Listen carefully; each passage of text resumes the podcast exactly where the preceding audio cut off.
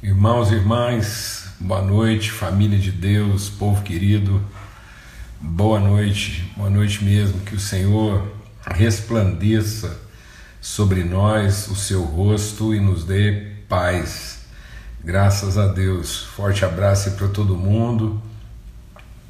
Bênção de Deus, a gente poder estar junto, mais uma viração do dia, completando aí mais uma semana e tempo maravilhoso de comunhão, de relacionamento, de testemunho, de reencontrar amigos, de fazer novos amigos, conhecer novos irmãos. Tempo maravilhoso mesmo. Então, um forte abraço aí para todo mundo e muita gratidão a Deus por todos os testemunhos compartilhados essa semana, muito especialmente assim, alguns testemunhos muito fortes assim de família, de relacionamento, de restauração, de cura, cura emocional, cura relacional, né? muita gente é, reencontrando esperança, fé nas relações, ânimo, disposição. Amém? Continuamos em oração, empenho, tantas pessoas, tanta gente compartilhando aí dos desafios familiares. Recebemos ontem um testemunho dos nossos irmãos em Portugal pedindo oração, dando conta de que a situação lá está caótica, então assim, muito pior do que a primeira fase lá do Covid, os irmãos pedindo oração mesmo, clamor em favor da igreja, para que as pessoas saibam como se posicionar e como cooperar, né, exercer um papel terapêutico nesse tempo de esperança e orientação. Aqui nós seguimos em oração pelo nosso irmão, pastor Zé João, muito querido, toda a família dele, o trabalho que eles desenvolvem, né, tudo aquilo que eles é, representam para tanta gente. Louvamos a Deus pelo empenho de todos os irmãos que, que cooperaram, têm investido, repartido recurso, enviado provisão para a gente repartir com os irmãos, compartilhar com os irmãos ali é, no Amazonas. Também clamamos aí oração, a Flavinha está sempre aqui com a gente, o Fernando, a casa deles, e o Fernando segue internado, inspirando cuidados. É, então a gente é, pede mesmo assim que os irmãos estejam em oração e as demais pessoas que têm compartilhado e repartido seus desafios né, domésticos, familiares. Amém, amados? Vamos ter uma palavra de oração agora e vamos estar mesmo clamando a Deus por direção, por orientação e uh, então assim pedir mesmo que Deus uh, nos use, né, como farol, como Paulo escreve, que nós sejamos como luzeiros no mundo que caminha em trevas, escuridão e ansiedade. Pai, muito obrigado, obrigado mesmo pelo teu amor, a tua bondade, obrigado porque somos o teu povo. Não estamos desamparados, não somos órfãos, não estamos sozinhos. O teu Espírito em nós testifica que nós somos os teus filhos. O Senhor não permite, oh Deus, que a nossa fé seja renovada nesse entendimento. Hoje, o Senhor não permite sobre nós nada que nós já não tenhamos sido preparados pelo Senhor para suportar. O Senhor não permite nada além, oh Deus, daquilo que nós podemos suportar. O Senhor também já providenciou, tua palavra diz que tudo que nos acomete, o Senhor antecipou, o Senhor preparou recurso, condição, ó oh Deus, provisão para que nós possamos enfrentar isso de maneira própria. Em nome de Cristo Jesus, Senhor. Pelo sangue do Cordeiro, Pai, que os nossos olhos sejam iluminados nesse entendimento e a nossa esperança renovada. No nome de Cristo Jesus, o Senhor. Amém e amém. Graças a Deus. Então, família, ah, a gente ao redor dessa mesa, a gente está compartilhando né, sobre tanta coisa, mas especialmente essas duas semanas, a gente está é, tá trabalhando aí essa série Companheiros do Caminho, né, o pão que a gente vai compartilhando, sem dúvida, é o que nós estamos fazendo aí desde que nós começamos esse encontro, mas muito especialmente nessas duas semanas, senti de Deus assim de abrir uh, uh, não só aquilo que é a, a, a palavra, a orientação né, que Deus tem é, colocado na nossa vida, mas também um pouco daquilo que é ainda mais da nossa intimidade, da nossa vivência bem íntima, bem doméstica aqui como família, como casa. Então, é, eu, eu creio que é, essa é uma mesa preparada. A figura que me ocorre agora, que eu estou compartilhando aqui com vocês, é, é que essa é uma mesa preparada. Então, Deus está sempre preparando né, a mesa, a gente chega aqui, há uma provisão, há, uma, há, um, há um alimento preparado. Mas eu creio que nessas duas semanas a gente está aqui compartilhando com vocês o arroz e o feijão, aqui, a, aquela comida mais básica, né? É, aquilo que são as coisas assim, bem, bem íntimas, né? bem elementares da nossa vida. Os caminhoneiros têm um, um prato né, do nosso cardápio, que os caminhoneiros chamam de 730, que é arroz, feijão, bife, salada. E salada sim, né? Tomate e alface. Então, um prato de arroz, feijão, bife, tomate e alface, eles apelidaram de 730. Por que 730? Porque é, são é, 365 dias por ano, duas vezes ao dia. Então, é almoço e jantar, é, é isso aí. Então a gente está aqui compartilhando algo assim bem, bem, é isso aí, né?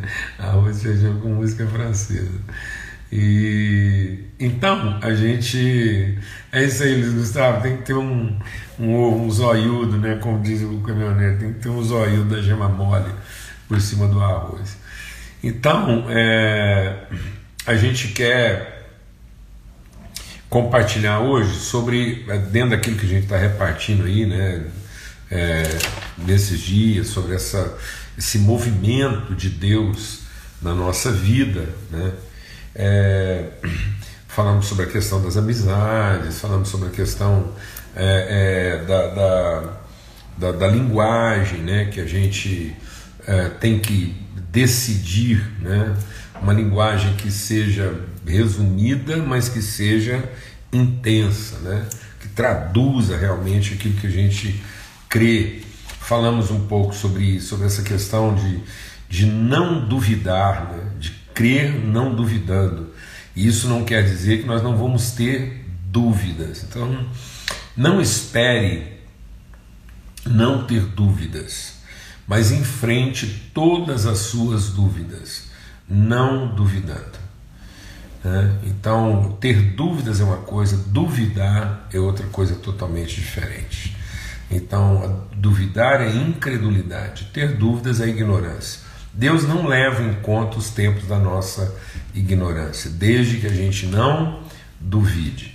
Amém? Da palavra empenhada, do compromisso E hoje eu quero compartilhar com vocês que eu creio que vai fazer muita diferença e tem tem feito muita diferença na nossa vida, como todas essas questões que a gente compartilhou aqui, é, não só na nossa relação doméstica, quanto também na nossa relação de vida.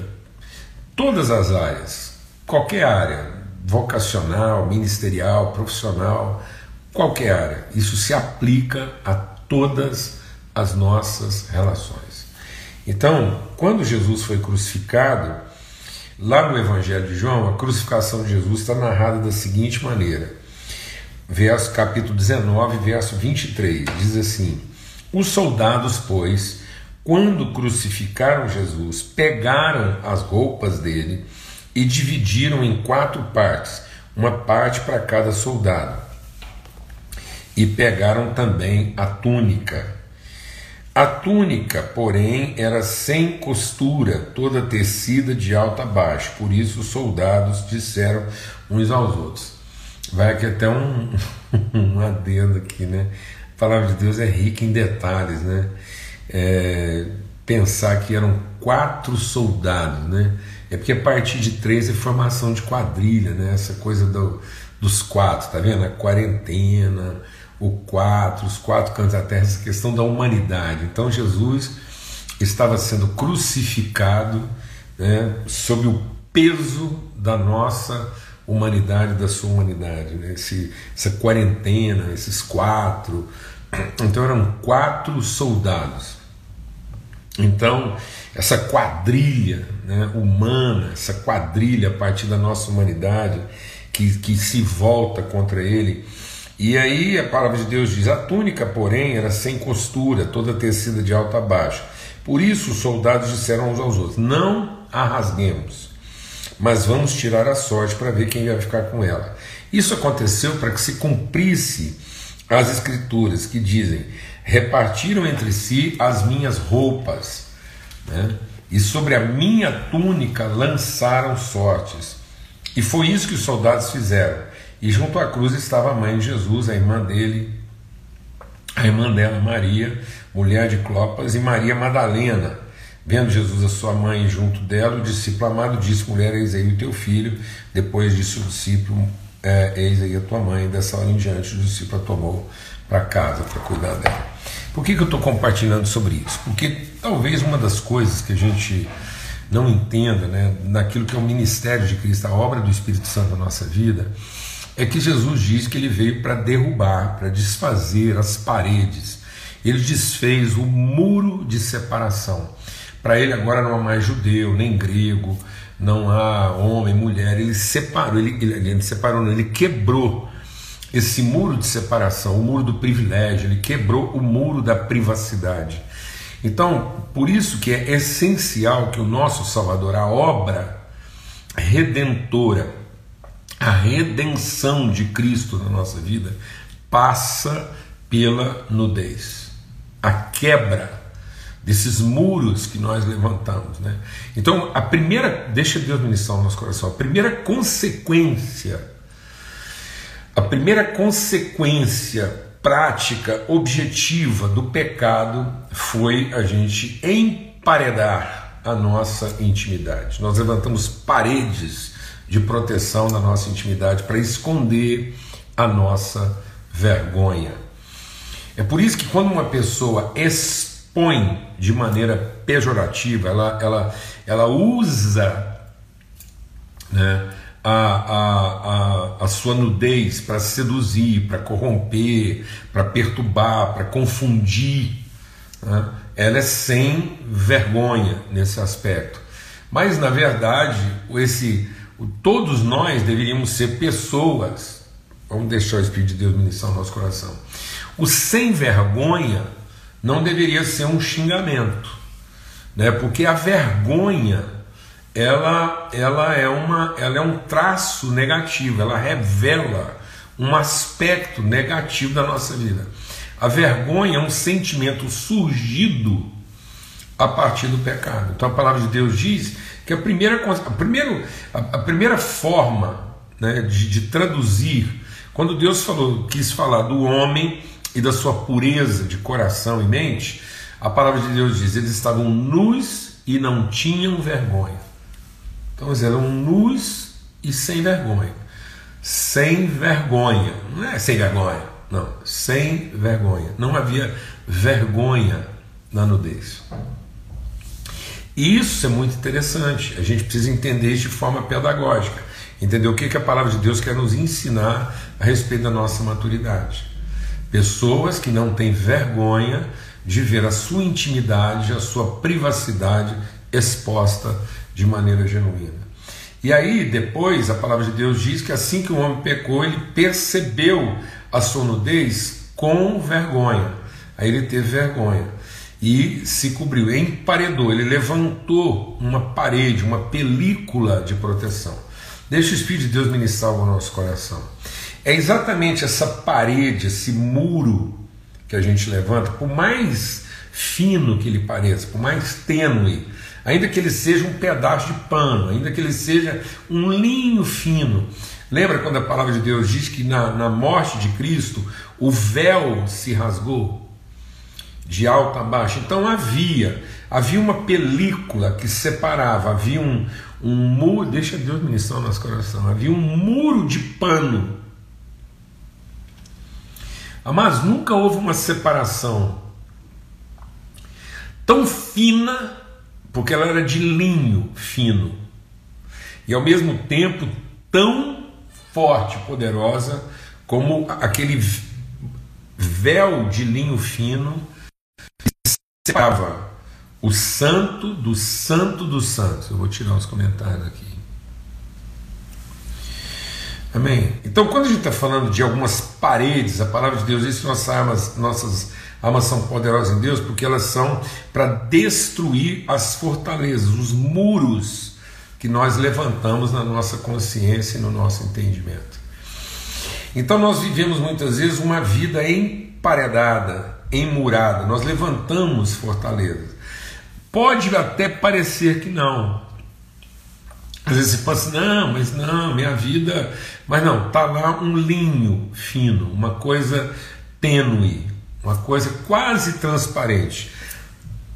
Eu costumo dizer que é uma, é uma camisa de Vênus, que é aí a popular camisinha, ou seja, a camisinha, a camisinha, ela ilustra muito bem esse tipo de muro que nós levantamos para garantir o nosso direito, a nossa integralidade, a nossa privacidade, porque é fino, é quase transparente, é, é, é tangível no sentido de você tocar e perceber o toque, mas é, é resistente o suficiente para não permitir que a intimidade aconteça e que a relação se consuma. É isso. Por que, nós estamos falando sobre isso?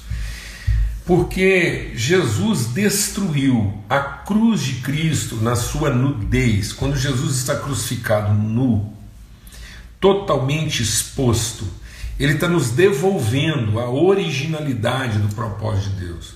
Um ser humano que não se protege, um ser humano que não se defende, um ser humano que abre mão do seu direito de privacidade. Muito, deixa Deus ministrar o nosso coração. Muito da corrupção nesse país, se não o grande responsável pela corrupção nesse país é o direito à privacidade que não existe. Nossos homens públicos defendem uma privacidade da qual, na verdade, ao assumir a função pública, eles abriram mão.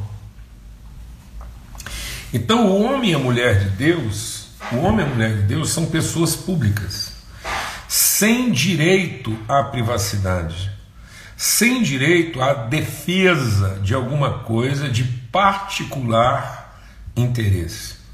Nós não temos particular interesse, nós não temos direito à privacidade.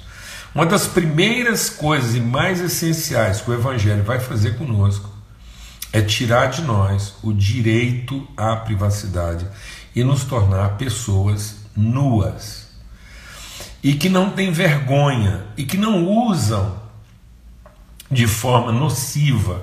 Não eu não estou falando de pessoas peladas. estou falando de um pelado. Não estou falando do nu. Não estou falando da, da, da, da, do pelado ostensivo, sedutor, é, é, corrupto, é, enganador, porque aquilo é, é, um, é, um, é um travestido. Ele está vestido de uma fantasia, ele está fantasiado de pessoa pelada. No entanto, ele não é uma pessoa nua. Nós fomos, deixa Deus ministrar, no, no, no, na, no propósito original, lá na nossa originalidade. A primeira característica é, é, relatada do homem e da mulher criados por Deus é que eles eram pessoas nuas sem direito à privacidade. Por que, que eu estou compartilhando sobre isso? É porque é daí que vem é, as, as, nossas, as nossas ofensas. Por que, que muitas vezes a gente se sente ofendido? Porque a gente tem o que defender.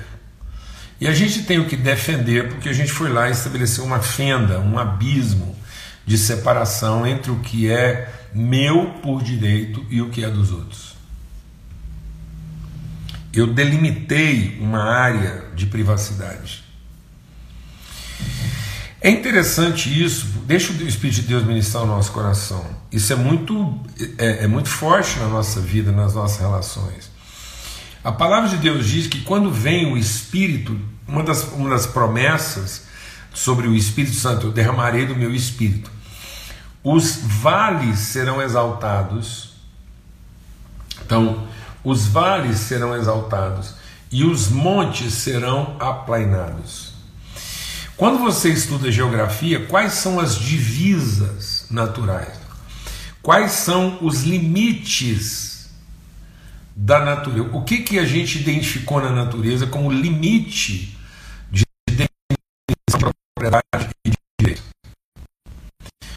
Vales dos rios e as cadeias de montanhas. Então nós entendemos que os vales dos rios, as fendas e os amontoados, as cadeias de montanhas, nós usamos isso para definir os nossos perímetros de direito pessoal. Mas quando vem o Espírito de Deus, que é o Espírito da comunhão, ele elimina essas referências que nós usamos para delimitar nossas áreas de privacidade. Porque ele, ele exalta os vales e ele aplana os montes. Isso é muito curioso, eu sempre gostei de me envolver em atividade rural e aqui na nossa região, ali no Triângulo Mineiro, ainda a gente encontrava muitas propriedades muito antigas, centenárias, propriedades lá do tempo ainda dos bandeirantes. E o que, que eles faziam? Quando eles tinham alguma dificuldade para fazer uma cerca, eles iam lá e cavavam uma fenda, abriam uma vala, cavavam mesmo uma fenda, ou amontoavam um, um monte de pedras. Então era muito comum você ver áreas, eu vi também lá na Inglaterra, tinha isso, muros de pedras amontoadas ou fendas cavadas. Então, quando eu estabeleço uma fenda para delimitar, eu tenho que defender. E a partir do que eu tenho para defender, eu posso me sentir ofendido. Então eu não me sentiria ofendido se eu não tivesse o que defender. Eu não me sentiria invadido se eu não tivesse estabelecido um limite de privacidade. Então Jesus ele está espontaneamente é, permitindo que os seus limites mínimos de privacidade sejam removidos. E Jesus é exposto, então, o seu amor é revelado, exposto de maneira pública, sem direito à privacidade. Jesus foi crucificado absolutamente nu. Todas as roupas dele foram tiradas e aquilo que antes, deixa Deus ministrar o nosso coração, aquilo que antes poderia definir o seu limite último o que é uma roupa? Seria o meu limite último de propriedade. Aquilo foi tirado dele e foi repartido entre os seus agressores. Muito difícil isso. Eu sei que eu estou falando de uma coisa aqui que muitas vezes a gente acha um absurdo, mas deixa o Espírito de Deus ministrar o seu coração. Mais difícil ainda é viver ofendido porque nós estabelecemos o limite daquilo que nós temos para defender. Portanto, a nossa, aquilo pelo qual nós lutamos não pode ser o meu privativo, o meu direito privado. Eu tenho que estar sempre lutando. Por que, que Jesus foi crucificado nu? Porque ele, ele, ele desfez essa fragmentação e de todos os povos ele fez um só. Então, todo o meu empenho, todo o meu esforço não pode ser em favor do meu direito. Não é o meu direito a um casamento feliz, não é o meu direito a uma esposa que me compreende, não é o meu direito ao marido lá que entenda, não é o meu direito a um filho obediente, não é o meu direito a uma igreja que funcione e me agrada. Não, é a minha responsabilidade de expor, inclusive, a minha intimidade abdicando de qualquer direito de privacidade em favor daquilo que é o bem de todos, comum de todos. Amém? Em nome de Cristo Jesus, Senhor. Então, eu queria te dar esse testemunho. Assim, é, até meus amigos sabem qual é a minha senha.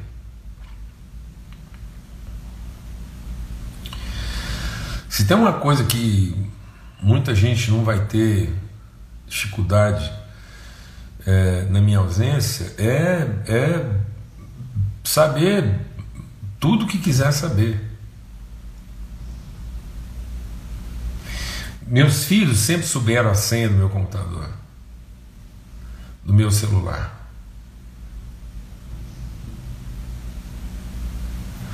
E eu conheço pessoas que nem a esposa dele sabe a senha do celular dele ou do seu computador.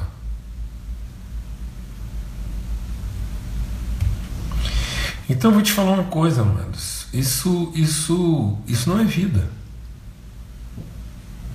Isso é uma mentira. A primeira, a primeira deformidade Deixa Deus ministrar o nosso coração. O primeiro sinal de degeneração, o primeiro sinal de deformidade, de desequilíbrio emocional, de desequilíbrio vocacional, o primeiro sinal de um desequilíbrio de propósito, de vocação, de vida, foi direito à privacidade. Foi vestir o indivíduo. Foi encapsular a minha individualidade, a minha privacidade. Foi estabelecer uma senha para. Foi levantar um muro. A partir dessa fenda, a partir do momento que nós tínhamos algo para defender, a partir desse momento nós nos vimos também no direito de nos sentimos ofendidos. Por que, uma pessoa está ofendida? Porque alguém ultrapassou os limites que ela estabeleceu como aceitáveis, né? aqueles limites que ela condicionou para ter uma relação tolerável. Então, em nome de Cristo Jesus, o Senhor, eu quero te dar esse testemunho uma vez mais e convidar, fazer um apelo mesmo, a que todos nós, como homens e mulheres de Deus, entendamos esse, esse não direito à privacidade. Que a gente se liberte dessa, dessa ilusão, dessa mentira de que a nossa intimidade não vai ser exposta. Nós temos que estar preparados para que no momento em que ela foi exposta, ela não seja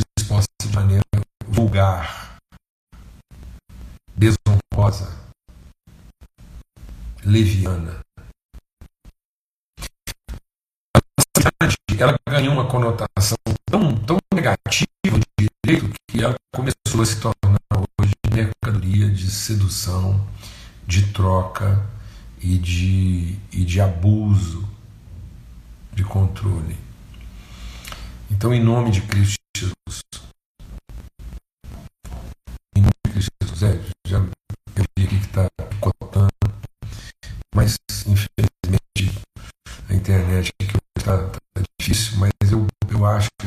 lá no final ainda consegue é, aproveitar. Tá bom? Então que o amor de Deus, o Pai, a graça bendita do seu Filho Cristo Jesus e a comunhão, a revelação, a segurança do Espírito Santo de Deus seja sobre todos, em todos e através de todos, hoje e sempre. Amém. Que Deus possa nos transformar todos os dias em pessoas sem vergonha. Não tem do que se envergonhar. E não tem medo da exposição. E não tem medo de ver a sua intimidade ser exposta. Em nome de Cristo Jesus, o Senhor. Um forte abraço a todos e até amanhã, se Deus quiser. Se você anda ofendido e se você anda aí com a falsa ilusão, ideia né, de direito à privacidade, eu vou dizer uma coisa: esse direito é o discurso dos corruptos e degenerados. É o discurso daquele que tem algo para esconder. Tá bom? E daquilo que tem algo do que se envergonhar. Forte abraço a todos, fiquem em paz, até amanhã, se Deus quiser, em nome de Jesus. Forte abraço.